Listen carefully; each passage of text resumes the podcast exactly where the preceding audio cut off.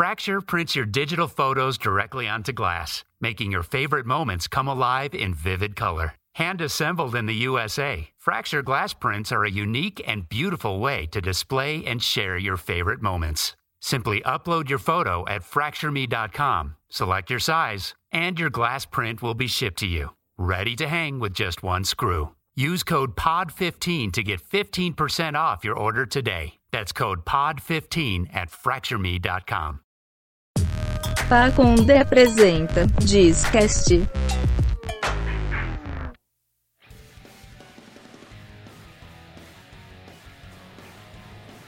Fala galera, beleza? Discast número 2 no ar. Tudo bem, Lucas? Como é que tá? Fala, Cher menino. Tô Beleza? ótimo. E Tudo você, bem, cara? tudo bem. Tudo e bem? você, Eduardo Zdrojewski, Du? Melhor agora. Melhor agora? Melhor agora. Show de bola. Inclusive que temos uma, uma presença ilustre hoje conosco. Ele está bem aqui do meu lado, cara. É um crossover. uma, uma, uma honra. Eu nem vou chamar ele de convidado. Não, né? não, Deixa não. pra Acho que próximo. não. Acho que não. É. Hoje é um agregado aqui do nosso selo da Pacundê, Colega de selo. chamado Rafael Viana, que é do CastCast e também do Podtretes. Beleza, Rafa? Maravilha, Charme. É, boa quarta-feira para todos que estão ouvindo. Boa quarta-feira para você, Lucas, Eduardo, Lucas Sherman. Uma honra. Lucas É, muito obrigado aí por ter me convidado para participar. Show. Fico lisonjeado. Maravilha, a gente chamou o nosso amigo Rafa aqui porque hoje a gente vai tratar de um tema meio polêmico aí, que é a segurança na internet. Internet. Internet. E é sempre bom ter um advogado, né? Como vai falar nesse assunto. Um cara sério na, na mesa. E, E daí vocês me chamaram. E a gente É te isso. chamou. Exato. Legal. É, a gente vai, vai decidir no final do programa se, Se valeu a pena o investimento. Maravilha. Será que foi bom? É, show. Antes de começar aí o- os nossos temas polêmicos, quero chamar um recado da Pacundê pra você que tá ouvindo. Fala galera, aqui é o Celotas do CastCast e você pode ajudar o selo a continuar produzindo esses podcasts maravilhosos de forma independente lá em catarse.me barra pacundê. A partir de 5 reais você já se torna nosso patrão e nos ajuda nessa meta de 500 reais por mês. Só lembrando que o CastCast é toda terça-feira aqui no seu dial. Valeu! Maravilha. É, começando o nosso programa então, por que a gente resolveu falar desse tema, né, galera? Nas últimas semanas a gente ouviu falar aí do caso Moro, da, da Lagnol, que vazaram informações, conversinhas de WhatsApp. Eu já tenho minha teoria, eu Telegram. acho que... Não era WhatsApp, É, é, não era WhatsApp, Telegram. verdade. Telegram. Telegram. É, o Moro clicou ali no, naquele famigerado e-mail, as fotos da festa ficaram ótimas. Mas não era das festas. Não era da festa. Era do quê? Era do da Lagnol. Da Lagnol. É isso aí. Bom, é, sem entrar na política, né, mas a gente resolveu comentar aí sobre segurança na internet. E aí, cara, é, caras, meus amigos de mesa, gostaria da primeira opinião de vocês aí em relação a esse tema. Primeiro, a gente pode especular como é que vocês acham que vazou na, vazou na net, caiu na net essas conversas do Telegram aí. E depois a gente vai para outros tópicos, mas acho que é um tópico importante da gente comentar hoje em dia. Todo mundo está conectado, né? E sempre importante ter essa visão de segurança aí falando da internet. Aqui é o hacker. É, né? É um belo nome pro programa aí que a gente vai dar. mas, cara, mas, cara, Vamos lá. né, vamos pensar aí, cara. Eu acho que teve uma falha grande aí de, de- do usuário, né? Aquela, aquela famosa pecinha atrás do A computador. falha humana. Que o Telegram já disse que não foi eles, né? É, o Telegram disse que não foi eles, cara. E eu acho que é bem provável que não seja mesmo. É, hoje em dia a gente vive num mundo criptografado, basicamente. Falaremos mais sobre isso depois. O que é cripto? O, cri- o que é a criptografia? Mas é. Cara, é um negócio que não tem muito como você. É, é, obviamente eles também não vão abrir, né? Eles têm uma, uma questão de investigação, de sigilo e tudo que eles estão passando agora, os caras não vão querer divulgar. Mas tem algumas possibilidades, né? Desde invasão do celular, é, a invasão do computador e clonagem, né? De chips e afins. O Lucas, você tem essa opinião de que é mais fácil o cara invadir o computador, né? É mais fácil, com certeza. É, até que se for pensar em um escritório público do governo, aí é. O cara deve estar usando o Windows XP lá ainda, já nem tem mais pacote de segurança de atualização. Só que não dá para ter tanta certeza também, né? Uma, uma das coisas legais que o WhatsApp faz para criptografia é você ter esse espelhamento do celular, ele meio que tem que estar conectado o tempo inteiro. O Telegram não exige isso, ele é um servidor. Só que a criptografia do Telegram é muito melhor. É, porém, a gente não tem como saber exatamente o que aconteceu. Mas na minha opinião, ou é um inside job lá, alguém que teve acesso ao computador e conseguiu. Você vai pensar quanto tempo correu a Lava, a Lava Jato, aí já faz o que? Uns seis anos, pelo menos. Acho que mais até. 2013 pra frente ali. Cara, você realmente acha que esses caras ficaram no celular mandando mensagem? Tipo, tudo. Ah, olha essa matéria aqui, deixa eu abrir meu celular pra mandar. Não, cara, o cara instalou um aplicativo ali que pode ter é, pelo menos algum tipo de, de vazamento. Mas o que me deixou surpreso essa semana, acho que foi ontem até que eu tava lendo, ou hoje, dessa última conversa do vazamento que teve. É, um negócio que é bem maluco é que o cara não teve um. O hacker lá, o aqui o hacker, não teve só um ponto de vista, ele teve ponto de vista de várias pessoas. E isso é meio maluco, assim, de você imaginar que o cara não hackeou talvez um só aparelho, mas alguns. Ou algum computador, ou alguns, né? Ele tinha, por exemplo, é, soube-se que no começo pelo menos era um, um hackeamento do celular do Moro, alguma coisa assim, mas ao mesmo tempo eles sabem exatamente quando o Dallagnol, Dallagnol, sei lá como é que fala o nome do cara aí, recebeu a informação e quando o que, que ele repassou para outras pessoas. Então, para o cara ter noção do que ele repassou, ele teria que ter invadido o celular do, do Dallagnol também. Então, Sim. não sei. Du, Rafa, o que, que vocês acham? É, eu acho que ah, tem várias teorias, né? A gente ainda tá, dependendo de qual dia você esteja ouvindo esse podcast, né? Muita coisa pode ter mudado, né? Coisas podem ter eh, se esclarecido, mas hoje, né? No dia que estamos gravando esse podcast, é, a principal teoria, digamos assim, é que ocorreu o chamado SIM swap, né? Que é na verdade uma um, um hack onde eles clonam temporariamente o cartão da operadora da vítima, no caso. né? Então isso pode ser feito com, inclusive com algum com alguma pessoa infiltrada na empresa telefônica. Então é muito é muito bizarro, né? E também pode ser feito por meio das chamadas que eles chamam táticas de engenharia social. Né? Então o criminoso ele sabe o número do telefone da vítima eh, e alguns dados pessoais é, e isso muitas vezes disponível em bancos de dados vendidos na, na famosa Dark Web. né? Então o hacker liga para o call center, se passando pela pessoa e convence a atendente a reabilitar a linha em um cartão SIM novo. né? E o passo a seguir é sequestrar as contas da vítima, é, tanto no WhatsApp no Telegram, nesse caso no Telegram, né? E ambos usam o número de telefone para logar. Então a senha ela é, enviado, é, ela é enviada por é, SMS. Você que é criminoso que tá ouvindo, por favor, não faça isso que o, que o. Du acabou de, de Estamos- explicar como estamos- faz. Estamos dando a Tutorial. dica aqui. Tutorial do Estamos dando a dica, o tutorial, né? Mas, enfim, é, acho que o objetivo é informação. O que você faz com essa informação, meu amigo? Você que sabe. Aí então vamos lá. não depende da É, gente. e cara, e assim, ó, e por isso, daí como a vítima ela teve o chip clonado, né? No caso o original, ele já foi desabilitado a essa altura do campeonato. Então, quem recebe a senha por SMS, obviamente, é o hacker, no caso, que consegue assim o acesso dos apps mensageiros, digamos assim. É, então, enquanto o invasor vai desbravando aí a, a conta, é, a conta do cara, é, o WhatsApp ou o Telegram, é, ele fica meio que no modo zumbi, né, já que o chip não está mais habilitado. No Telegram, as conversas comuns são guardadas numa- na nuvem da empresa, é, dona do mensageiro no caso. né. Em caso de, é, de uma invasão do celular, o hacker também consegue livre acesso a todos os backups aí que foram feitos automaticamente. Ou seja, ele pode ler todo o seu histórico de mensagens de longa data. Né, e só os chats secretos aí escapam disso.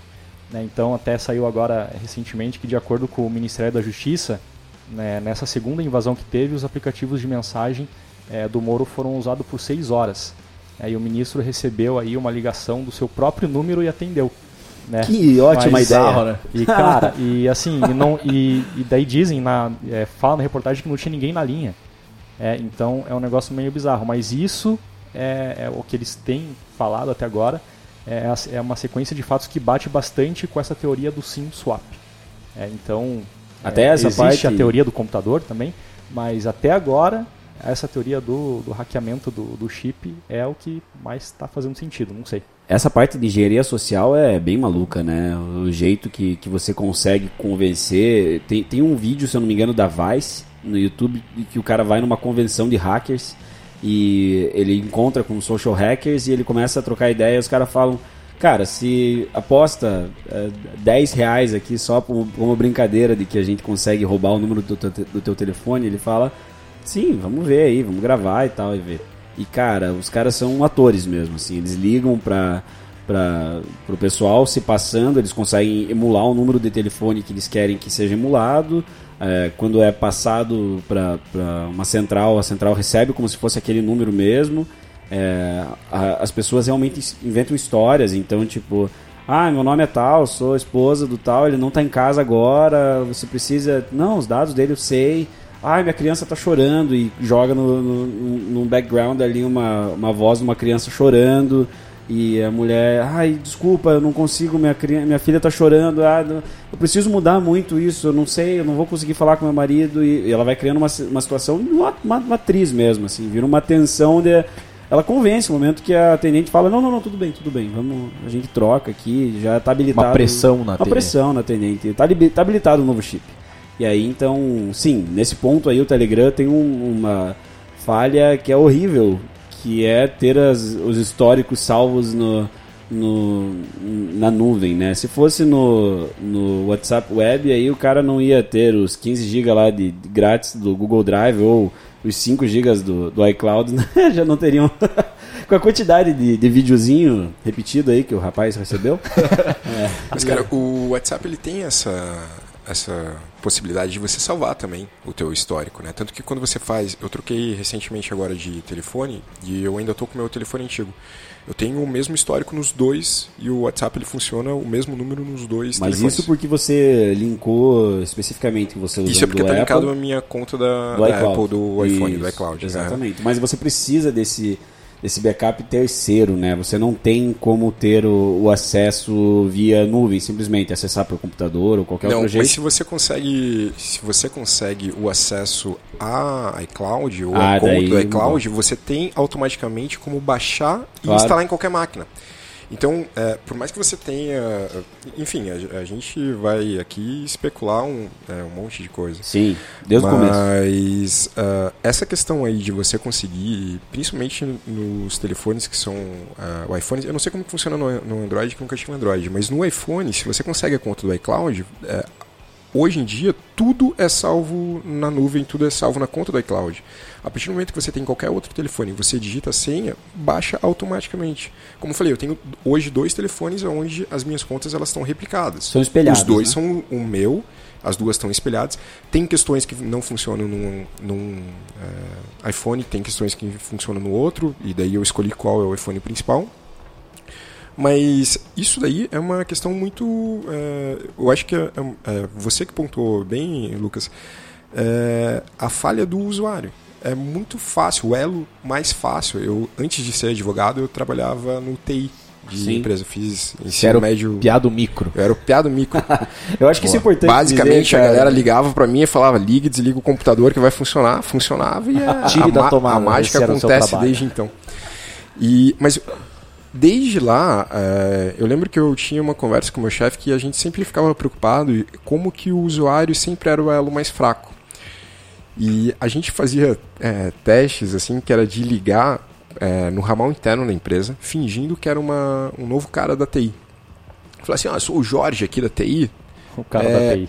Exato, porque daí você fala assim, o cara, um novo cara da TI, comecei hoje, não sei o que, e tô fazendo uma atualização aqui no sistema, eu precisava que você me passasse o teu login e tua senha. 80, 90% das pessoas passavam sem pestanejar. Elas nem queriam saber se existia um Jorge ou não. E elas tinham. eh, algumas das pessoas, in- inclusive, tinham ido de manhã no TI e viam que não tinha o Jorge. E elas passavam. E puxando para você ver, isso daí é 6, 7, 8 anos atrás. Essa semana, no escritório de advocacia que eu trabalho, teve uma troca do cara da TI. Tem um cara da TI fixo que nos atende e eles estão fazendo uma no... eh, estão implantando uma nova linha de telefone e um novo cara foi eh, lá para atender a gente, porque a linha é conectada com a internet, com o servidor, então é um pouquinho mais complexa. um cara que ninguém conhece. Nunca eu nunca tinha visto o cara na vida. O cara sentava de computador por computador sem se apresentar.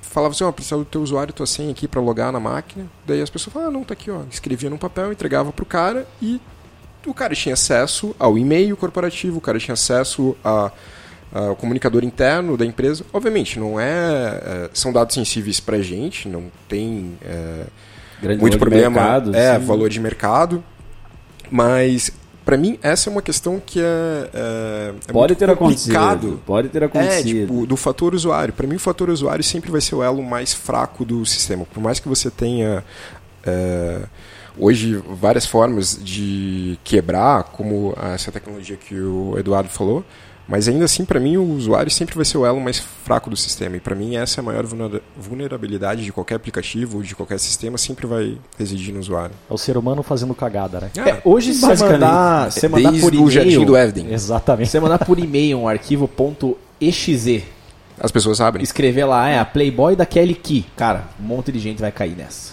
Tenho certeza absoluta. É, essa inclusive é uma das dicas mais básicas de segurança na internet, né? Ou seja, como você não cair num, é, num ataque é, de um hacker, né? Ou seja, você tem, é só você ver a URL da onde você vai clicar do, do, do site e se você e geralmente existe um erro de grafia nessas URLs. Ou seja, e assim eu aposto que a maioria das pessoas não sabem disso. É que eu acho que também a maior parte das pessoas elas não tem uma noção eh, básica de, de computação, né? Eles não sabem nem o que é URL. Exato. Eu acho, eu acho que além Desculpa, de, pessoal, é, é o endereço na internet. Além do www. tá complicando demais. Catarse, como é que é? É, catarse.me barra pacundê. Esse é um URL. a URL do apoio. Exato. Não que Exatamente. seja ruim a pessoa, pessoa não saber o que é o URL, é porque hoje em dia, às vezes, cara, a gente tá tão Sim, acostumado. sim, é. Não é. né? É uma questão técnica, não precisa saber. Exato. Você conhece como endereço. Exato. As pessoas não criam quanto. nem senhas fortes, né, pra, pra, Isso. pra entrar nos seus logins de sistemas e tal. Imagina prestar atenção nisso, né? É, eu acho que as pessoas elas têm uma, assim, além de, de tudo dentro da tecnologia, é, um afastamento, né, de uma certa maneira com a tecnologia, porque a gente falou isso no programa número 1, um, no piloto, é, justamente sobre como que o movimento, é, a evolução nos últimos anos, né, a gente teve nossas avós, bisavós, pessoas que cresceram sem conhecer uma TV e do nada a gente está falando sobre acesso à nuvem e como que os dados são mantidos e inteligências artificiais que a gente já tem hoje, apesar de nível baixo, mas temos. É, então são coisas que realmente é, são distantes das pessoas comuns. assim. A gente trabalha em, em- em tec- com tecnologia, né? A gente gosta de conversar sobre, fizemos o podcast por isso. É, eu acho interessante também falar justamente do Rafa. Assim, o Rafa ele sabe programação, sabe fazer algum é, pelo menos al- alguma coisa é, na internet que seja de, de um nível de dificuldade bem maior assim do que o usuário comum. Então, até é interessante esse ponto de vista também, além de- da parte de direito, né, a parte da, de entender a tecnologia. Mas é, é- tem um afastamento da sociedade de uma forma geral e os caras acham que é, a senha não é importante, assim como o Rafa falou, chega o cara lá da TI e fala, cara, é, Doutor Sérgio Moro, preciso atualizar o seu sistema. Acessa aqui. O cara, beleza, ele acessa. Acessa remoto ainda pelo computador. É, né? exato. E é, cara, pode ser qualquer pessoa, pode ligar alguém, falar, ah, aqui é do Ministério Público, fazer. Então as pessoas, é, eu acho que realmente o elo mais fraco, se for pensar hoje, e principalmente nos casos que a gente tem, é, a brecha que existe dentro da tecnologia ela é muito maior quando ela é focada é, na pessoa do que na tecnologia em si, né? Então, sim, você sempre vai ter um, um- um elo fraco ali. É isso aí. É, galera, vamos puxar um outro tópico aqui que é, cara, que tipo de informação vocês colocam na internet, né? Por exemplo, eu as minhas redes sociais normalmente eu deixo aberto, eu não deixo no privado lá. Eu vejo que muita gente, ah, Instagram, não, tem que vir, tem que aceitar pra ver quem que tá olhando a foto, o, o tipo de assunto que você tá colocando. Como que vocês lidam com isso? Porque, por exemplo, eu não, eu não consigo enxergar né, qual é o problema de alguém ver uma foto minha. Mas, por exemplo, o cara pode saber se eu colocar uma foto agora onde que eu tô. Né? E pode, poderia usar isso pra fazer um, um mal pra mim ou alguma coisa assim. Até esses dias eu vi uma notícia que saiu na internet assim, ah, é, essa, essa menina e o pai, milionário, pegam o metrô todo dia. Daí Eu vi botaram a isso. foto deles. Aham. No exame, Aí, as- os, exame. é, os comentários é, porra, legal, agora eles não podem mais pegar o Nunca metrô. mais. Pegavam esse metrô, Eles não pegavam- pegam mais. Exato. É. Então, assim, como é, que vocês, como é que vocês lidam com isso, galera? Cara, é, eu acho que tem uma. é, não sei, de uns anos pra cá, assim, acho que quando começou esse boom de rede social com, com o Orkut lá, né? Não sei quantos anos atrás. Sim. É. 2004, Cara, sei é, lá. por aí. Então, assim, é, existia uma, uma. Diria até uma moda de você colocar tudo ali na- nas redes sociais. Ainda tem um pouco até hoje. né, mas de você colocar tudo que você está fazendo, tudo que você está. as viagens que você faz e tudo mais. E eu lembro que. é, depois de um tempo, uma das, um dos aspectos que mais começaram a pegar assim era a galera começar a postar foto com os filhos. Então, assim, você tinha lá o teu filho, você deixava ali na escola e você tirava uma foto do teu filho e com um uniforme ali, né? Já sabia Já sabia estudava, aonde tudo. estudava, onde você trabalhava. Então, assim, eu, eu acho que pelo que, assim, isso é da minha cabeça, né? De não estudo nada, mas assim, eu acho que isso começou a mudar um pouco. Tanto é que hoje, cara, é, eu acredito muito forte que existe uma tendência de é, você preservar cada vez mais a privacidade das pessoas e inclusive tem muitas empresas explorando isso. A Apple, inclusive. né? a Apple, inclusive, ela, ela soltou um comercial novo agora, é, acho que essa semana, esse mês, se não me engano, é, que traz uma mulher rindo, é, olhando para um celular, dando risada assim, histericamente. é, e com- tem uma, assim, um pouco mais de um minuto de duração e ela tá ali, dando risada e é só isso. E conforme o tempo vai passando, você que está assistindo aquele vídeo, você começa a ficar interessado. Puxa, o que será que ela está vendo no celular, né, cara? É, então, é, você.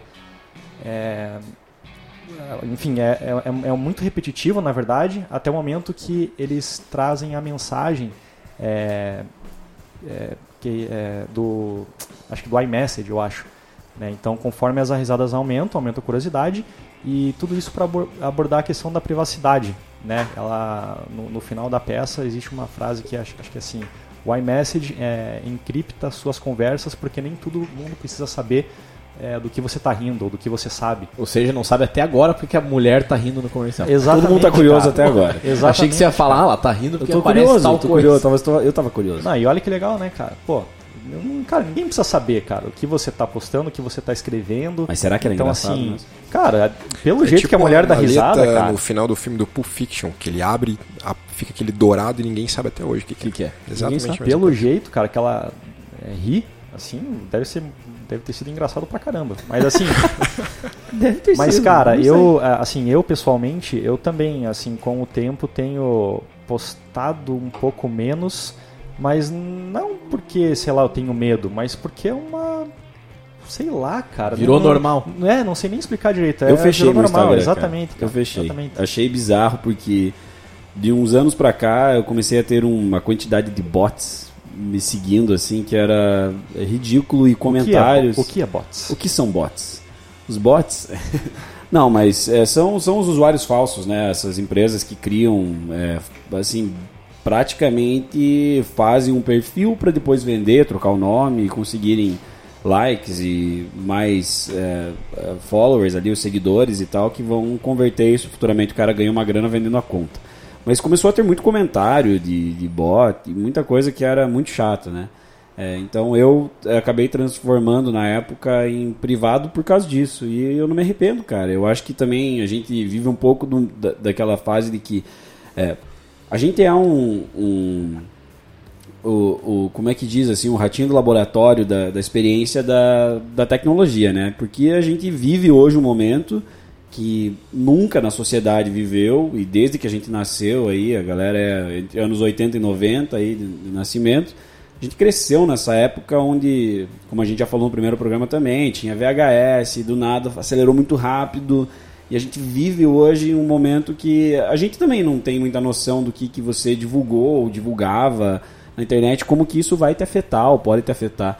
Então, assim como o Du comentou ali sobre ah, os filhos e tudo mais, né? Ah, pô, a pessoa sabe exatamente onde você tá. Qualquer pessoa consegue hoje em dia extrair informações de você é, pela internet. E é muito raro hoje em dia que você tenha pessoas que são os fantasmas da internet. Quando você procura alguém, você fala, cara, essa pessoa não usa a internet e ela meio que é um fantasma mesmo. Você fala, cara, hoje em dia ninguém usa mais uma lista telefônica, a não ser o pai do Sherme para levar ele para as festinhas. Eu usava, né? Usava, ah, não, agora é Porra, GPS não, já. meu pai é mito na internet. Um mito, um mito. Mitos do- dos grupos Não, se, WhatsApp. se é teu pai, é óbvio que é mito, né, cara? Mito pai, mito filho, não tem como não. Mitão É. e mitinho. Cara, eu também. Eu tenho o meu Instagram fechado, eu não tenho Facebook. E a única conta que eu tenho, a- as duas únicas contas que eu tenho aberto é LinkedIn e Twitter. LinkedIn porque, Porque, não né? tem diferença absolutamente nenhuma. A hora que os hackers se interessarem por essa rede social, eu acho que a gente tá ferrado. Aonde você está trabalhando? Rafael foi promovido. É, é o hacker. Eu É acho que essa é a única rede social que você fica feliz que desconhecido te adiciona. E você fala assim, nossa, massa, network. Exatamente, cara. E, e você realmente fica feliz pela parada. É ridículo. Todas as outras você fica, pô, quem que é esse cara? Que... Enfim. Tá querendo essa, esse O que, esse fita? cara quer, cara? O que, tá me no seguindo? Twitter eu realmente não ligo porque eu escrevo o que eu escrevo, me, me responsabilizo por isso, não tem é, muito problema, também não tem muitos seguidores, então nunca identifiquei um problema. A- agora no Instagram eu não sei dizer qual que é essa diferença, por exemplo, do Twitter.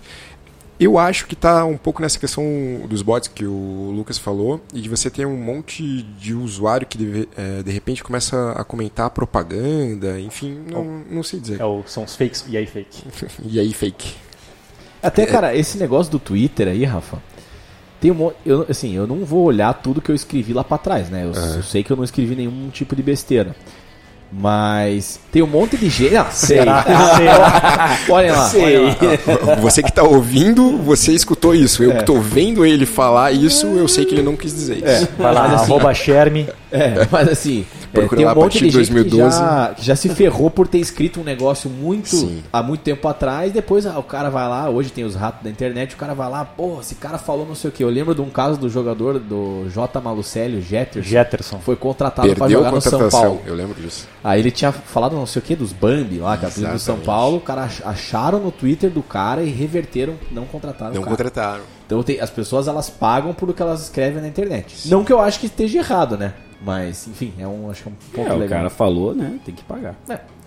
É, é bizarro. Tu tem um- hoje uma discussão nisso que é referente ao direito ao esquecimento. Que é uma questão de você. O, o que, que é o direito ao esquecimento? É, antes da internet, eventualmente, quando você fazia ah, qualquer tipo de coisa, é, com o passar do tempo as pessoas esqueciam daquilo e vida que segue. Hoje com a internet você tem isso num- numa velocidade muito mais acelerada. Eu estava conversando essa semana, por exemplo, que semana passada todos os jornais estavam noticiando o caso do Neymar. Essa semana começou o caso do Moro e eventualmente você não sabe se semana que vem algum desses casos ainda vai ser manchete ou se você vai ter um terceiro caso. Você tem uma rotatividade muito grande de informação. Uma informação é muito curta hoje, né? muito curta. Ela não. é, ela causa. Ela sempre causa um impacto quando ela é, tipo. Vou falar exclusiva, mas quando ela é. É uma manchete, é Uma da hora, manchete, é. né? Escandalosa, assim, vamos supor como foram os dois casos. Mas ao mesmo tempo, pelo tanto de informação que você recebe, você tende a esquecer isso. E essa questão, por exemplo, de você ter coisas que você falou antes ou coisas que você fez. é, Vamos supor que não seja no Twitter, mas você fez alguma coisa e se eu jogar no Google aparece lá, share me fez não sei o que em tal data. Cara, tem uma discussão muito grande sobre o que, que é o, hoje o direito de informação e você manter esses dados e o que é, ou o que, que é efetivamente o direito a- ao, es- ao esquecimento, que é você ter a possibilidade ou autonomia de você pedir para que aquele fato da tua vida que está registrado não esteja mais, porque aquilo te causa algum tipo de constrangimento, alguma questão assim. E é uma, é uma discussão muito sensível, não está pacificado para nenhum lado, mas você tem várias decisões, por exemplo, de pessoas que entram é, contra sites ou que entram contra redes sociais e é, na justiça, né, eu digo, pedindo justamente para que se exclua uma série de informações porque Da just- internet como um todo. da internet como um todo, porque as pessoas, ela não quer que as pessoas tenham aquele tipo de informação. Então, ao mesmo tempo que você tem é, justamente essa questão da responsabilidade, que eu também acho que Ah, cara, o cara pode Você mudar de escreveu, opinião, foda-se, o cara, porra, ficou mais maduro, sei lá. é, mas você tem essa possibilidade também de você tentar judicialmente pedir isso para que seja respeitado esse direito ao esquecimento do que você fez, do, sabe do que você É, teve até o caso da Cicarelli, né, cara, no YouTube. O, o Nossa, caso clássico, né, cara? caralho, Então, o cara lembrou da. Cicarelli do YouTube. Cara, Cara, ele- ela conseguiu tirar o vídeo do YouTube. Assim, né? Isso. Pô, sim. grande isso, mas, né, cara? mas naquela época eu acho que era mais fácil também, né, cara? Porque hoje a gente tem. É, eu também foi algo que a gente comentou no Será piloto que- número 1, um, cara. Acho que a gente abrangeu muito. Foi muito abrangente o piloto número 1. Um. Mas, cara, era um negócio que era muito. é, Era muito mais fácil você conseguir, porque hoje todo mundo é uma mídia, cara. E todo mundo, além da internet como a gente conhece, Google e o que tá salvo, existe o WhatsApp, existe o Telegram, existem as, as, a- as conversas enviadas que são as fake news aí que a galera costuma chamar, mas é muito difícil você manter um controle sobre um conteúdo na internet hoje também, né? Bastante. O... Nesse caso, é, só para falar, a Cicarelli ela chegou a tirar o YouTube do ar no Brasil. Isso. Por exatamente. do negócio. Pra você ver exatamente Por isso que foi grande extensão. pra caramba. é. É, nesse, entrando nessa questão do que, que você tem de informação e tal, é, vou talvez desvirtuar um pouco Venha, mais, venha, mas pode. se, se fugir muito do Chega tema, mais. azar. É, mas essa questão ela entra bastante no, no que a gente está vendo muito recente no Brasil, que é a Lei Geral de Proteção de Dados. Que ela foi é, san- sancionada no, em agosto de 2018. Isso, em agosto de 2018.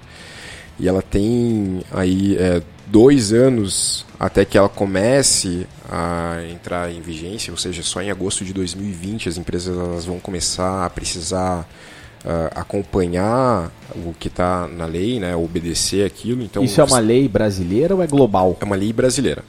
Você tem a, a lei estrangeira, eh, que, por exemplo, os Estados Unidos não tem essa lei, a Europa. Que eu vi que a ela- Europa tem. Isso, que é- Isso, isso se- só, Rafa, eu também, eu também não, não entendo tanto do assunto, gostaria de entender um pouco mais. É, tem a ver com o net neutrality dos Estados Unidos, da neutralidade da rede, porque no Brasil também foi discutido isso, né? Da, eu não sei se realmente tem a ver com a. ou se, se é, se é um, um, um capítulo à parte dentro dessa lei.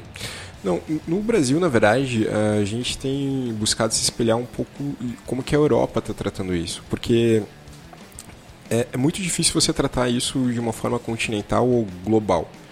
Então, ah, como a União Europeia ela tem essa facilidade de criar algumas formas de regimento que funcionam para todo o bloco, que a gente não tem, por exemplo, aqui no Mercosul, as coisas elas são muito esparsas.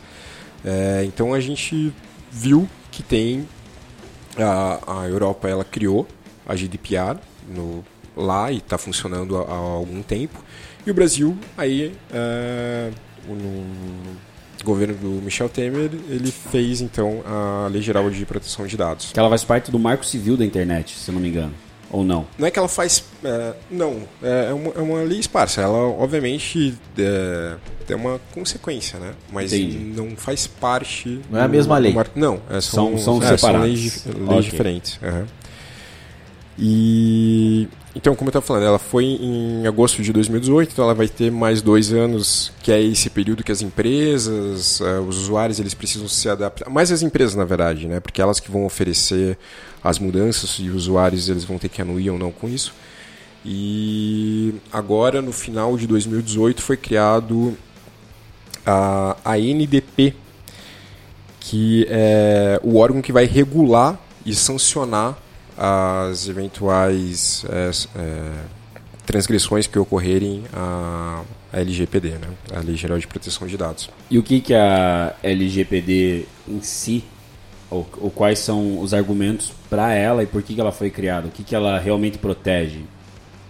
A intenção dela é dar um- uma maior proteção e autonomia de dados é, que, você- que os usuários eles conheçam o, quais dados deles são consumidos pelas empresas. Uma das maiores mudanças que tem é, com essa lei hoje é o fato de que a, primeiro, as empresas elas precisam deixar muito claro quais dados elas se utilizam é, do usuário e qual a finalidade do dado. É, a partir disso, o usuário tendo ciência, ele precisa declarar de forma expressa que ele anui com isso. Então, por exemplo, aqueles li aceito já não vão mais funcionar. não vão mais funcionar. Você precisa é, declarar de forma expressa que você tem conhecimento daquilo. E isso precisa. ah, a responsabilidade de comprovar que o usuário deu um aceite naquilo é da empresa. Ou seja, a empresa, ela que vai estar preocupada em demonstrar, por exemplo, eu, é, sei lá, uma empresa tem algum dado sensível meu, não importa se vazou ou não, eu sei que ela tem. É um dado que ele não condiz com a finalidade do que a empresa pratica e eu entro com uma ação para tirar isso porque eu nunca autorizei. A empresa ela vai precisar provar na justiça que eu dei esse aceite para ela, entendeu? E não só nesse li aceito ou simplesmente num botão de submit. Até como- porque isso aí eu, eu nunca isso? li, por exemplo, esse. É, ninguém leu, Nunca né, li cara? nenhum. Nunca ninguém lê nada dessas Ah, coisas. não, mas se você conhecer alguém que lê, você tem que fazer um podcast sobre isso. Até por- se eu tiver escrito lá, ah, Entrevista essa pessoa, entrevista Sherme essa pessoa. aceita dar 50 dólares por mês pro Instagram. Não Só, sei, tô sim, devendo. sim. Exato. É, De, É. de repente chega a conta.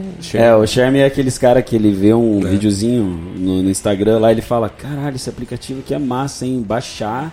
E daí passa assim, tipo, o trial é três dias e depois será cobrado 89 reais a Ah, semana. Tô pagando E até ele- hoje. Ele fica três dias feliz e uma semana triste. Mas é, mas é isso. Tu perguntou como que vai ser isso. E ninguém sabe. Ninguém é isso sabe que ainda. não empresas existe- Estão, é isso que as empresas elas estão trabalhando, na verdade, para desenvolver qual a melhor forma. Porque o, o que, que acontece? A solução ainda não foi criada. Não é que não foi criada, é que dentro do Brasil você está num período tipo, de vacância da lei. Ou seja, a lei ela existe, você sabe que. Agora a gente está em 2019, estamos em junho de 2019, ou seja, você tem um mês, um ano e dois meses ainda até que a lei ela comece a produzir efeitos. Ou seja, nesse tempo, qualquer um que transgredir a lei não vai ser punido por ela. É o período de adaptação. É Geralmente de as adaptação. leis têm isso. E cara, existe uma, uma, uma multa já pré-estabelecida para empresas que não, é, Que não enfim, que não, que não cumprirem essa lei? E além de tudo, ainda não? cara, como que vai ser feita a fiscalização, Porque cara? Isso, no Brasil não, a porque gente isso é bem que- importante, porque se não for um valor muito expressivo, nada muda, porque vale a pena comercialmente Muda pro em pequeno empreendedor, né? É, pro pequeno empreendedor, É, mas, pro pras Facebook grandes da vida... empresas não vai mudar, porque vai valer ainda a pena, né, eles utilizarem essas informações de Não, inclusive errada. tem a, a frase famosa que vem saindo ultimamente, que é que o, o dado é o novo petróleo. O Então, pessoal falando que dado é mais importante que um pô, petróleo. entendeu? É, quem tem informação hoje em dia tem o poder, Tem né? Como poder. a gente falou no, no primeiro episódio. né, Exato. Então, Então, é, tem sim. é, a Autoridade Nacional de Proteção de Dados, que é a NDP, ela que vai fazer essa regulação e ela que vai fazer a fiscalização das infringências e, eventualmente, das violações que as empresas vierem a cometer.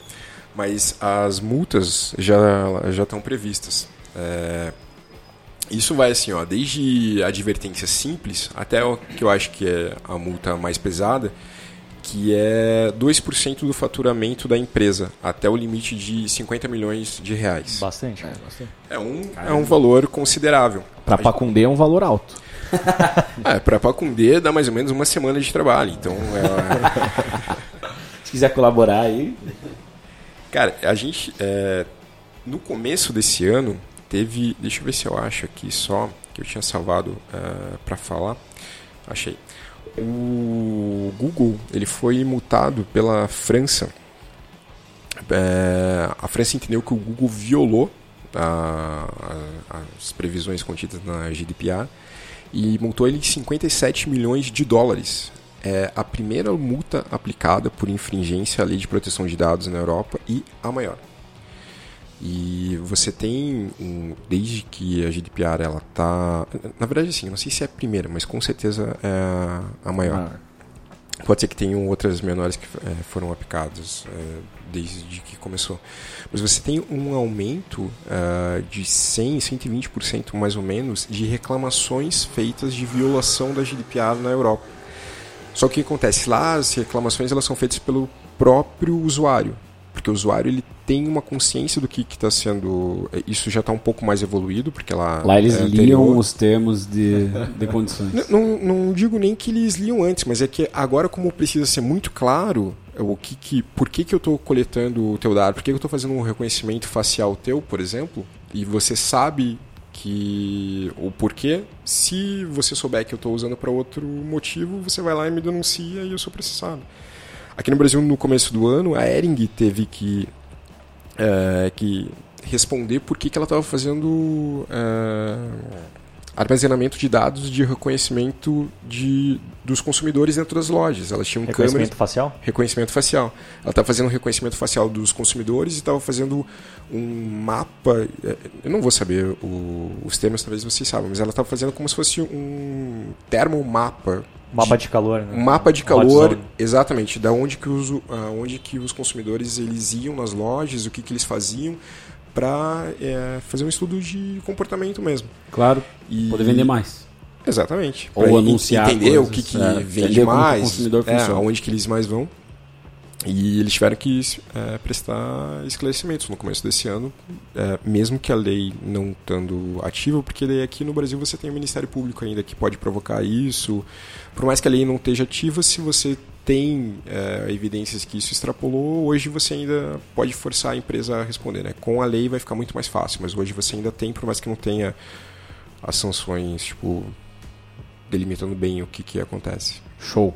É, galera, duas situações que eu queria botar na mesa também, que acho que algumas pessoas já viveram. Uma é você achar que o teu celular tá ouvindo o que você tá falando. né? Então eu já tive várias vezes que eu tava conversando com o pessoal e tal, aí, pô, quando eu fui abrir lá Facebook, Instagram, tinha propaganda de um negócio que eu nem tinha procurado na internet. E outra, tem um episódio do Black Mirror que aparece um garoto que ele está na frente do computador é, se masturbando e a, a câmera do computador vê o que ele está fazendo, e daí é um, sei lá, um- uma, uma equipe de.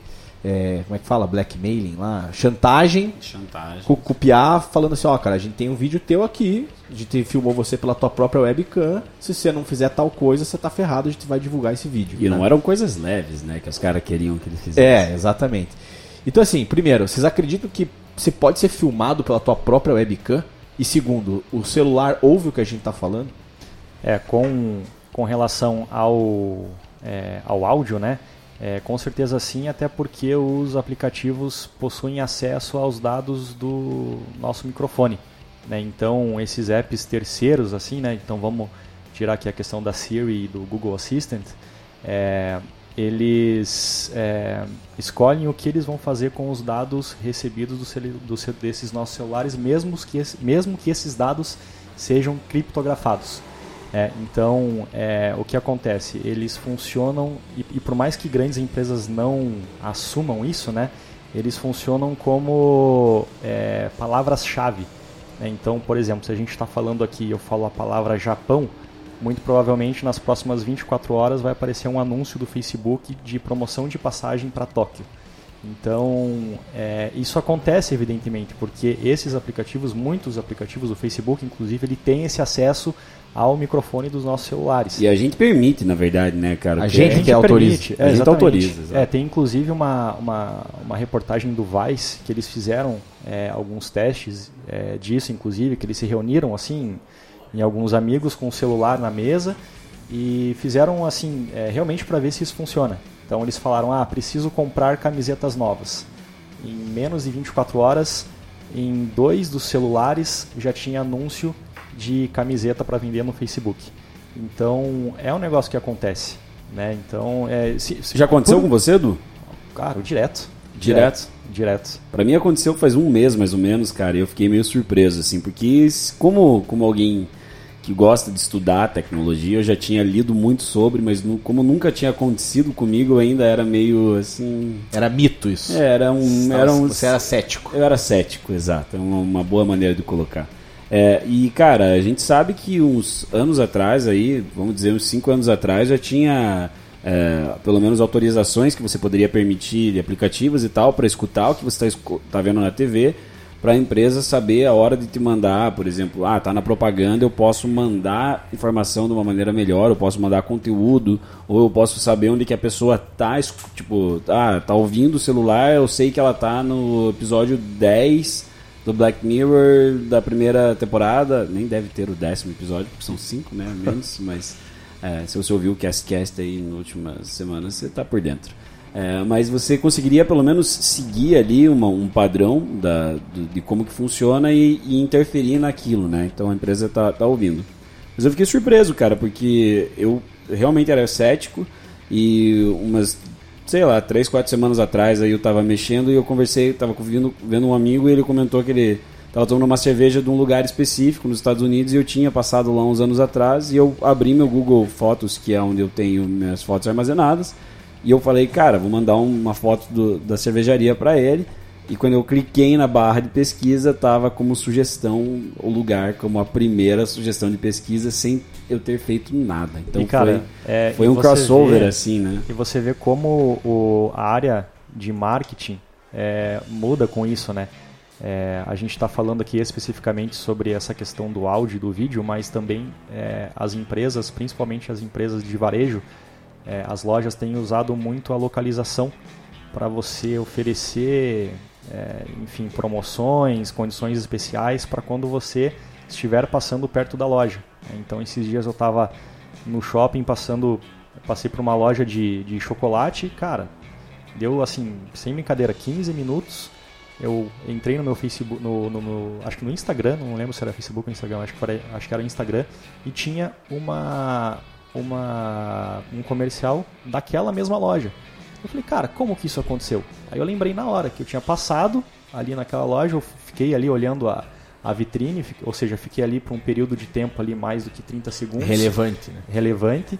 E aí ele já disparou aquela oferta para mim, cara. Então, é, as estratégias de marketing têm mudado, assim, lógico, para as empresas que conseguem ter acesso é, e ter esse investimento para ter esse tipo de informação, mudou completamente, né? E você se sente assediado com esse tipo de coisa, cara? Você vê isso como um problema gigantesco da internet e você fala: "Ah, cara, meu Deus, isso é demais pra mim, eu preciso que pare tudo, vou descer do trem", ou você fala assim: "Cara, é uma consequência da tecnologia e tá Cara, tudo bem"? Se, na, na- da questão do áudio e do microfone, se for realmente da forma como eles explicam, se, se é por palavras-chave, que eles pegam essas palavras e com isso eh, eles jogam essa informação, eu não me preocupo, porque teoricamente as empresas não estão ouvindo todas as minhas conversas. Caso contrário, é realmente assustador, porque, cara, você está falando ali um monte de coisa e as grandes empresas sabem tudo. né? Sim, e Então- hoje em dia, quando você vai fazer uma reunião de trabalho, geralmente você tá com o teu celular junto lá. Claro, exatamente, cara. Além do teu celular, você deve estar provavelmente fazendo uma reunião via Hangouts, Google Hangouts, Skype, alguma, Então. alguém vai estar junto Não, e fazendo fora- um podcast. E fora isso, por exemplo, eu tenho um Google Home na minha casa. Nossa. Que fica na cabeceira da minha cama. Na casa dos meus pais tem dois, um no andar de baixo e um no andar de cima. Então é, é, é bizarro, tem, tem muito meme, muita gente brincando que se fala assim, antes as pessoas falam não fale com estranho. Hoje você leva o estranho com o microfone para tua casa. Tipo, e ele escuta exatamente tudo que. É, eventualmente. Daí você tem essa Mais do, mais do que o estranho, é. porque quando você tá dormindo, se você fala, a porra tá escutando. É, exato. Ele tem, tipo, consciência de absolutamente tudo, né? É, é muito estranho. Mas tem um outro lado que eu acho, fora esse lado é, da pessoa, é, das marcas extrapolarem um pouco ah, essa conduta. Esses tempos atrás eu estava em São Paulo, estava trabalhando e aí tinha um voo pela Gol e estava no táxi indo para o aeroporto de Congonhas, se não me engano. E aí no meio do caminho a Gol ia me mandando alerta. Falou assim, fique tranquilo, a fila de espera tá baixa, não sei o que, e você está em tempo. Se, eu, é, se a tua velocidade média continuar e não sei o que, você vai chegar a tempo no portão de embarque. Então assim, você tem, obviamente, esse é, essas condutas de empresa mais voltada para marketing, é, mas ao mesmo tempo você abre uma possibilidade tipo, das empresas elas te darem ah, ferramentas ou te darem informações que são relevantes e que você pode utilizar em seu benefício. Claro. Como eu foi tive- isso? Eu vivi Porque isso. eu realmente estava preocupado no dia, porque eu tava um pouco. Eu vivi isso, só que foi ao laço. contrário pra mim, cara. O Gol falava assim: você vai perder seu voo, você quer trocar? E eu tava com o cu na mão, cara. eu tava assim: que merda, cara. Eu não quero pagar outra passagem ou uma alteração de passagem. Bizarro, bizarro. Uber, taca, o- taca aquele pau aí, cara. Porra, foi foda. Tá, Mas deu e- tudo certo. E, e a webcam, você acha que ela enxerga que a gente tá fazendo agora? Cara, depois, assim, eu, eu existem algumas maneiras, né, pra quem entende um pouco mais de, de tecnologia, assim, quem pesquisa mais software e tal, tem alguns softwares que eles conseguem dizer é, quando você tá, quando a câmera realmente está ativa, né? É, então, é, eu, eu faz um bom tempo já uso o- um computador da Mac também, da Apple, é, um Mac, e ele nele, no, no software, no OS X hoje lá que eles usam, é, você consegue ter aplicativos específicos que mostram se foi ativo ou não. Mas, cara, ainda assim, depois de ver o Mark Zuckerberg, que também usa, usa tem uma foto dele bem, bem famosa aqui. Aí matou, né, cara? É, que ele matou, Depois cara. dessa- Tava o cara com o MacBook igual, assim e tal, e com a- o, Um adesivinho. um adesivinho na, na, na tela e uma fita. é, não era uma silver tape, como é que fala? Essas de. de, de, de fio aí. De, isolante. Fita isolante, obrigado. É, fita isolante no lugar do, do microfone, cara, eu comecei a ficar um pouco mais assustado. Esse cara sabe, com certeza, não é que ele sabe alguma coisa que eu não sei, ele sabe muita coisa que eu não sei. e daí não teve jeito, cara. Eu comecei a usar aí, até vocês podem ver, eu tô com meu computador aqui na frente, ele tem um adesivinho aí, cara, no, no webcam ali. É, até nessa, nessa questão do, do vídeo, né? Lembra da, da febre do Pokémon GO, né? Sim. Então, que nada mais é, cara, as pessoas tiravam fotos da, da, da- das suas casas. Então, muito se discutiu na época, eu lembro que é, da, da segurança disso, né? Ou seja, Mas você um- pegou bastante Pikachu, né, Du? Cara, peguei, peguei, peguei. Eletrizante. Bulbasauro. Não, cara, mais um, mais um ponto dessa questão de, de você ser aí seguido, né, digamos assim. É, numa das minhas aventuras empreendedoras. Eu né, achei que você ia falar eu- uma aventura Pokémon, cara. Em uma das minhas aventuras Pokémon que eu saí com meus amigos. Cara, a gente Poké- desenvolveu. Poké Curitiba. a gente desenvolveu um produto que é, você capturava os, os Pokémons. os Mac. estamos, estamos perdendo a seriedade nesse programa, mas tudo bem, vamos lá. Estamos? que era um, era um tipo um access point assim que você capturava o Wi-Fi da o sinal de Wi-Fi emitido pelos celulares das pessoas. Então o sistema ele pegava o MAC address do celular, né, que para quem não sabe é basicamente um CPF do, Que não tem nada a ver com a Apple. que não tem nada a ver com a Apple, é, é- é no hardware, né, não é no Isso. software. É, e isso gerava uma base de dados para a gente poder trabalhar. Então, por exemplo, se É a um gente código tá- de barras do ah, celular. Estamos aqui na Pacondê e nós temos aqui, nós quatro, obviamente quatro celulares, quatro MAC addresses. E se a gente voltasse para cá na semana que vem, ele ia aparecer lá na base de dados que aquele MAC address voltava. Ou seja, eu conseguia ver a recorrência né, desse, é, de- dessa pessoa, eu conseguia ver o tempo, quanto tempo que ela fica, né, só simplesmente a pessoa estando com o Wi-Fi, com Wi-Fi habilitado. Não precisava nem estar com o Wi-Fi logado na, na rede ou algo nesse sentido. E a gente começou a ter algumas pequenas inconsistências com aparelhos da Apple. E aí a gente foi atrás e vimos que a Apple está começando a randomizar, é isso? Isso, randomizar. É, os MAC addresses justamente por isso, cara.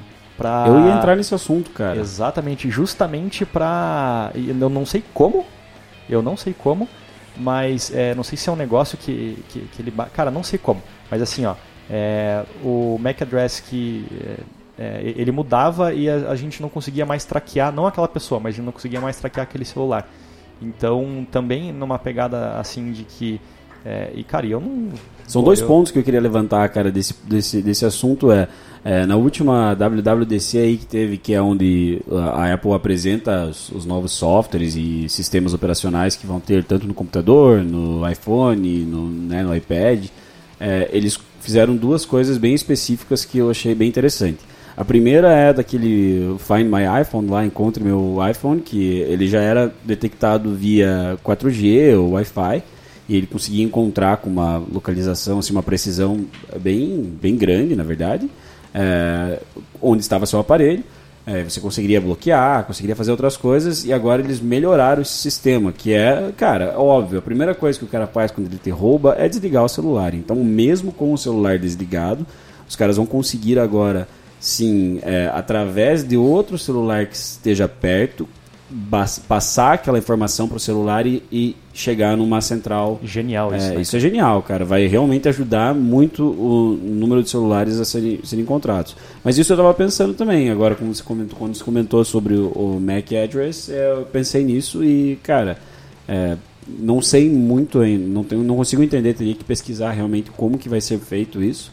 É, mas uma outra forma que eles já estão pensando em segurança também foi que os caras já estão analisando um, um, um futuro aí pós Facebook, pós Google, porque assim, é, querendo ou não, as pessoas que usam Apple, Mac, acho que todos nós aqui que estamos no programa estamos com celulares que são iPhones, né?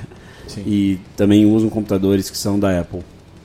É, a gente cria. Você não precisa ser um fã específico, né? um fanboy que a galera chama, mas você confia que a arquitetura dos caras é mais confiável, ela é mais segura, eles têm dado passos é, publicamente em relação a essa privacidade. Eles estão criando agora que é o novo login social via Apple, né? Então, em vez de você fazer o login via Facebook, login via Gmail, que já tem, Cara, esqueça isso. Vocês são fiéis à nossa marca. Você usa sempre um iPhone. Então, cara, ótimo. Login via Apple. E nisso os caras estão pensando já nessa, nesse bloqueio de informações. Isso até é, é algo que nada contra a maré da- das empresas como o, o Google, que é dono do Android. Vale, Pode vale- falar, cara, pode falar. Vale- contra, pode colocar um pouco de polêmica nesse vamos colocar, vamos colocar, mas é, mas cara, é sério mesmo, pensando em, em questão da, da- o Google é dono do Android, o Google ele, ele o formato de, de arrecadação de renda deles é com venda de informação, né? Então ele vende a tua informação para para ganhar melhor, de uma maneira melhor ali o, o, é, propagandas, anúncios específicos, ele te dá uma porcentagem ainda ali, se você for um criador de conteúdo, como ocorre no YouTube e tal. Mas eles são donos do Android, e isso é preocupante em um certo caso, porque é, eles não demonstram muita preocupação com a tua segurança ou com pelo menos a divisão da informação, né? Como a gente pega na, na lei que a gente estava comentando lá na, na Lei Geral de Proteção de Dados Pessoais, né?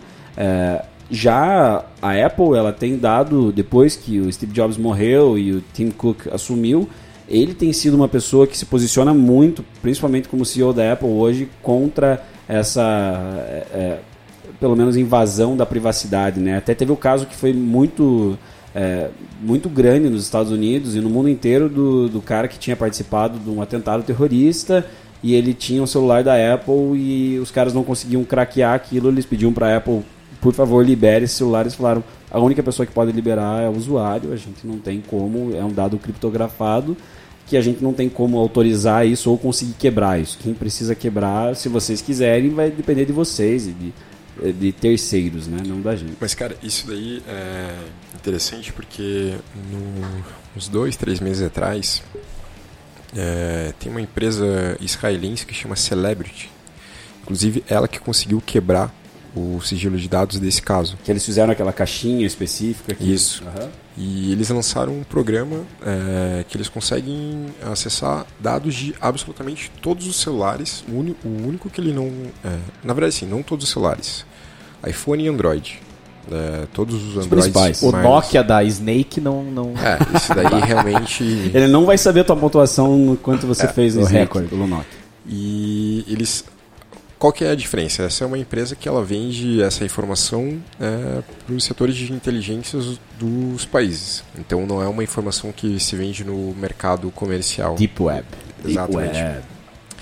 Porém, a partir do momento que você sabe que existe isso e que você sabe que você tem uma curva de crescimento exponencial para a tecnologia, qual é a em quanto tempo você vai ter isso daí sendo vendido no mercado Qual é o normal? risco para nós, né? Entendeu?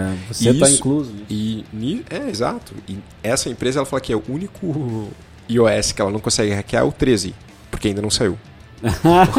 que vai sair agora em setembro.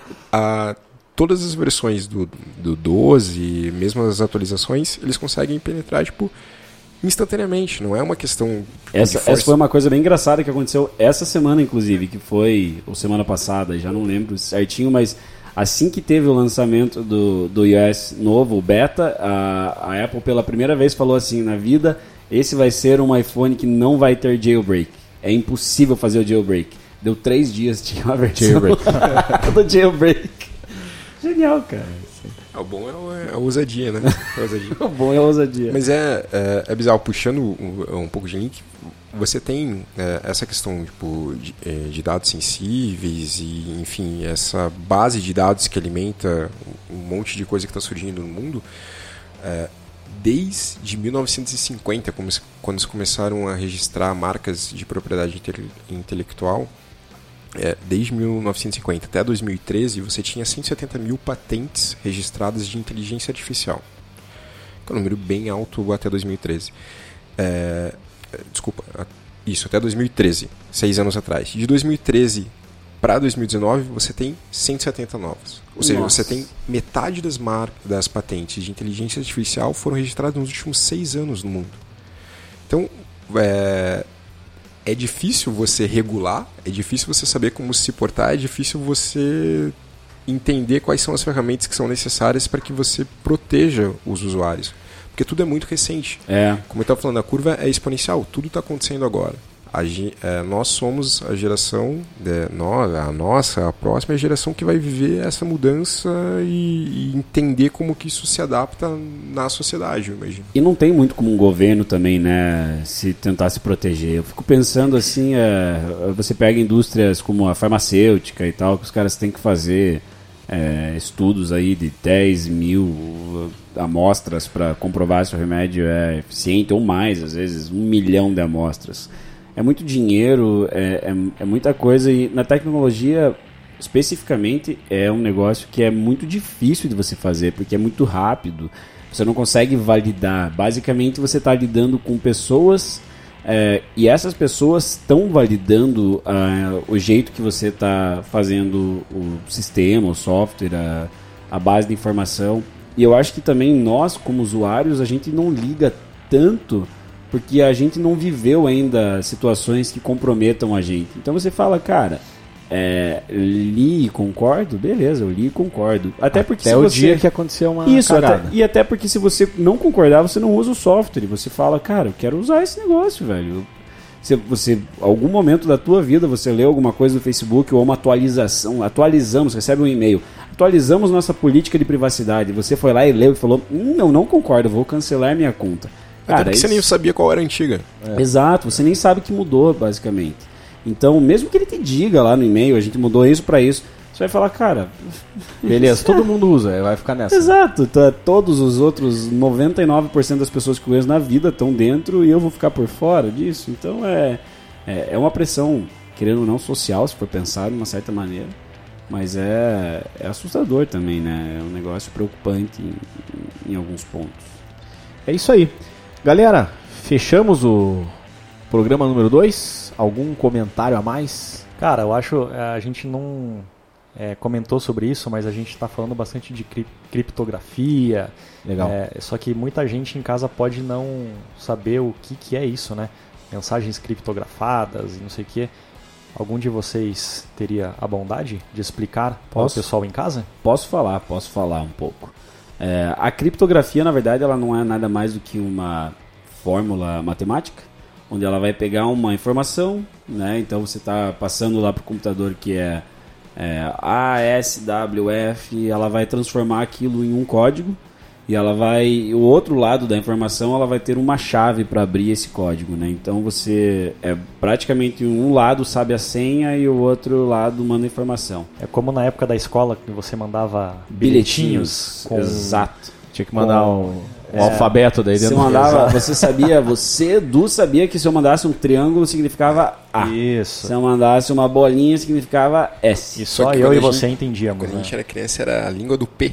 que era a maior criptografia É verdade, de cara. criança. Era tudo com P na frente. Ai, caraca, cara. Mas é um filme aí pra quem quer entender um pouco melhor como que a criptografia funciona, é o do Turing. Como que é o nome Ah, daquele... sim. O... É o da guerra, né? É, o da, Segunda guerra, da Segunda lá, Guerra aquele- Mundial. Vamos, vamos pesquisar. Pesquisa na Wikipedia que aparece aí. É, Sensacional já, já esse que a gente cara. vive hoje, né? Imitation Game, O jogo da imitação. Jogo da imitação, exatamente. É, esse filmaço. jogo, é, esse jogo, esse filme aí é sensacional, cara. Mas explica muito bem, assim, como que é, até na Segunda Guerra Mundial os nazistas usaram códigos onde eles tinham essa chave, né, para para conseguir resolver. E através disso, o Turing, como a gente conhece hoje, o Alan Turing, foi o, o, o principal criador do- de um computador porque ele realmente computava dados. Então foi uma maneira de você conseguir. Ele foi o inventor do computador pelo fato de que você ele, ele criou um sistema onde, apesar de ser mecânico na época, ele conseguia é, cripto, descriptografar aquilo, né? Você imputava informações específicas no cinema, no cinema, no sistema e o sistema conseguia pelo menos te retornar o que seriam aquelas, aquelas palavras-chave e ele conseguiu acabar a guerra, ganhar a guerra da Alemanha na Segunda Guerra por causa disso, porque a Alemanha tinha um sistema muito foda. É, mas cara, é, não tem muito assim como explicar de maneira muito complexa, né, para as pessoas em casa. Mas a ideia é, é muito simples, né? ficou é bem muito claro. simples, é uma senha, Um né, conceito cara? milenar, né? cara? Exato. Até o imperador Júlio César utilizou. O pra- bilhetinho da- do colégio acho que os funciona generais, bem é. aí. É, a única diferença é que hoje em dia, com o avanço da tecnologia, essas senhas elas são extremamente complexas. E gigantes, né? cara? Porque, por exemplo, complexos. nesse filme você tinha uma questão. eh, você interpretava qual o código que desvendava a mensagem que era passada. As variáveis eram pequenas. Exato. Né? Hoje em dia é, você tem um. Era com base numa, numa coisa simples. É, hoje, se você escreve três letras, isso gera tipo, um, páginas de código. Exato. E essas páginas de código são transmitidas e você tem essa contrassenha do outro lado, mas hoje elas são praticamente inquebráveis quando os dados são criptografados. Então, por isso que até o Telegram, voltando Voltando ao concluir, começo do assunto. voltando ao, começo para fechar, é, as mensagens que vazaram do Moro, do Delagnol, elas foram mandadas pelo Telegram, por isso que o Telegram se posicionou que era praticamente impossível que eles é, tivessem essas mensagens tivessem sido obtidas mediante alguma forma de Hacker mesmo. hacker ao hacker. Telegram, Isso. vamos Ao dizer Telegram, assim, né? porque nem eles têm acesso, nem a, a própria empresa. Como é um, a chave ela é gerada de uma forma automática, então nenhuma das partes é, você vê a mensagem, mas ninguém de fora consegue acessar. Inclusive o Telegram ele se lançou no mercado justamente porque é, com essa opção de criptografia de dados desde o começo e era uma forma mais segura ao E- WhatsApp, que o e WhatsApp vale não tinha isso, hoje tem em isso. todas as conversas. Hoje tem, mas vale, vale lembrar também que o maior, é, vamos falar assim, o maior influenciador que a gente tem atualmente, que realmente impulsionou o Instagram, foi o Edward Snowden, né? O cara que acabou ah, anunciando todos os, os vazamentos que tiveram aí da, dos Estados Unidos nos últimos anos. É, de como que a, a- não era o FBI em si, era a CIA, CIA, né? aham. É, que ah, ele trabalhava dentro da CIA, como que a CIA fazia essa parte de, de hackeamento e como que eh, as empresas ah, conseguiam, eh, não só empresas, mas governo principalmente, conseguiam furar esse, esse bloqueio, né? Então ele falava muito sobre o Telegram, como ele confiava muito, porque era um, era um aplicativo aí que era criptografado. Hoje em dia o Instagram, eh, também acho que para acalmar um pouco o coração aí do usuário, é, você não precisa se preocupar, acho que a tua informação aí vai estar vai tá segura dentro do, do ó, WhatsApp web, o WhatsApp normal, mas é, eu acho que vale também a pena sempre lembrar os usuários que a gente tem opções aí de conseguir proteger um pouco melhor, né? Óbvio que tem alguns hackers que são bem mais inteligentes que nós, mas a gente tem etapas de verificação dupla aí que você pode ativar dentro do teu WhatsApp web, do teu, tô pensando no WhatsApp web, mas o WhatsApp normal mesmo, você pode entrar nas configurações, ativar é, pra, com o teu número de celular ou criar uma senha específica que seja diferente de qualquer coisa que você usa, por favor, não vai usar a mesma senha do banco. É aniversário. Aniversário. É, Exato, ou o nome do filho, né? Tipo, sensacional. É, e, cara, entrando num, num assunto ainda que é um pouquinho antes da gente fechar, entrando num assunto que acho que é interessante pensar, é, são senhas, né, cara? A gente tem que criar senhas diferentes. É, eu não sei se vocês usam algum aplicativo que gerencia a senha. Agora até o iPhone, né? Ele sugere a senha. Sugere, mas você usa a opção dele ou não? Às vezes uso, quando é um site que eu não vou acessar tanto. né? Cara, tem E aquele. o LastPass, eu uso. LastPass, isso. LastPass. É o mais, É, acho que é o mais famoso, conhecido. né? É o mais famoso e até que ah, uns dois anos atrás eles liberaram a sincronização entre celular e computador. Cara, é o que eu uso e mudou a minha vida, porque lembrar a senha é foda. e não precisar lembrar essas senhas complexas é uma coisa sensacional. Mas é isso, cara. Podemos Isso aí? fechar isso aí. Fechou, galera? Fechou isso aí? Vamos- Fechou. Vamos acabar com isso aí? Fechado. Então Fechou. tá acabado. Galera, próximo programa a gente vai falar sobre impressões 3D. Traremos É, um, um convidado bacana. muito especial aí também. Valeu, galera. Um abraço pra vocês. Valeu, galera. Valeu. Valeu, Rafa Alves, por participar. E o Rafa, obrigado. Obrigado, Rafa. Dele. Valeu, meus queridos. Muito obrigado pelo convite. Sempre que quiserem, à disposição. Estamos juntos. Muito valeu, obrigado. valeu. Até mais. Valeu. Faconde apresentou Discast. Fracture prints your digital photos directly onto glass, making your favorite moments come alive in vivid color. Hand assembled in the USA, Fracture glass prints are a unique and beautiful way to display and share your favorite moments. Simply upload your photo at fractureme.com, select your size, and your glass print will be shipped to you, ready to hang with just one screw. Use code POD15 to get 15% off your order today. That's code POD15 at fractureme.com. Buying a home can feel like navigating uncharted waters. Redfin agents can help. They'll answer your questions with honest advice so you know exactly what you're getting into. They'll also help you tour as many homes as you want and show you what it takes to make a winning offer. With a Redfin agent on your side, you can sail straight to your dream home. Local expertise from Redfin. That's real estate done right. Tour subject to property and agent availability. Virginia Office Falls Church, VA. 844 759 7732.